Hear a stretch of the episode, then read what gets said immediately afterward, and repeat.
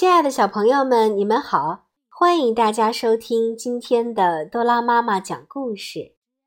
今天我为大家带来的故事名字叫做《迷路的小企鹅》。从前有一个小男孩，有一天他在家门口发现了一只企鹅。男孩不知道企鹅是从哪里来的。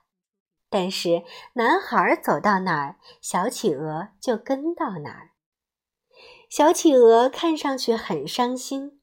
男孩想：“呀，他一定是迷路了。”于是，男孩决定帮助企鹅找到回家的路。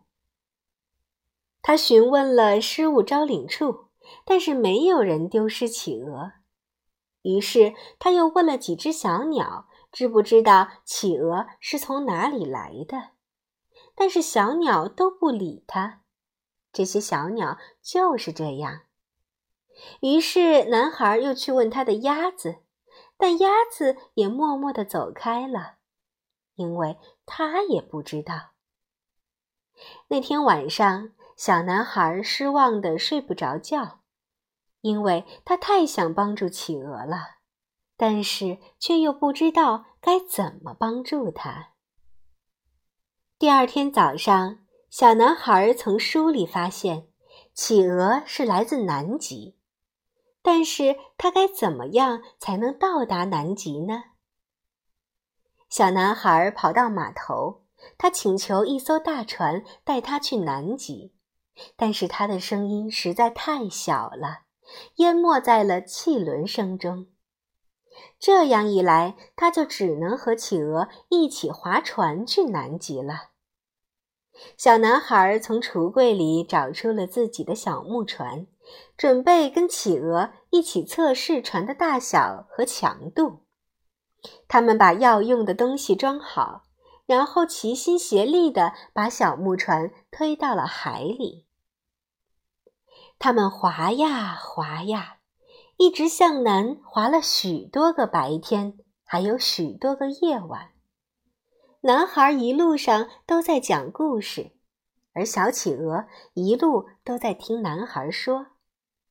他们在海上航行的时候，经历过好天气，也经历过坏天气。有时那浪高得像山峰一样。这一天，他们终于来到了南极。小男孩很开心，但企鹅却沉默不语。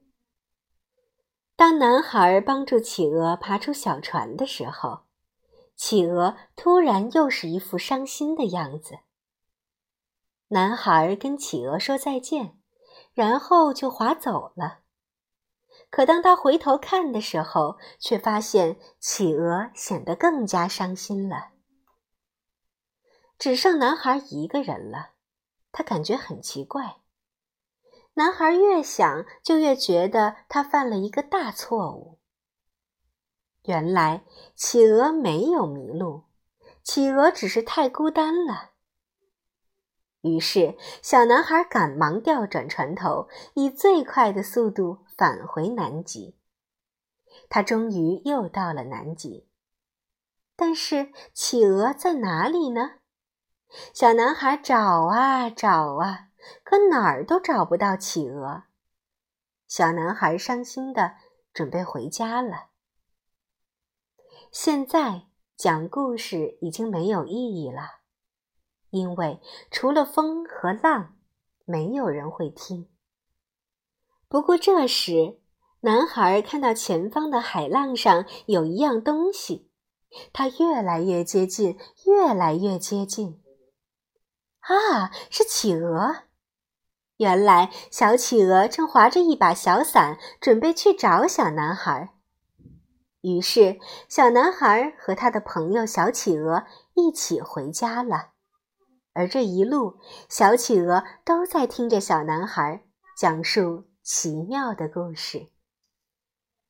好了，小朋友们，今天的多拉妈妈讲故事到这里就结束了。感谢大家的收听，我们明天同一时间再见吧。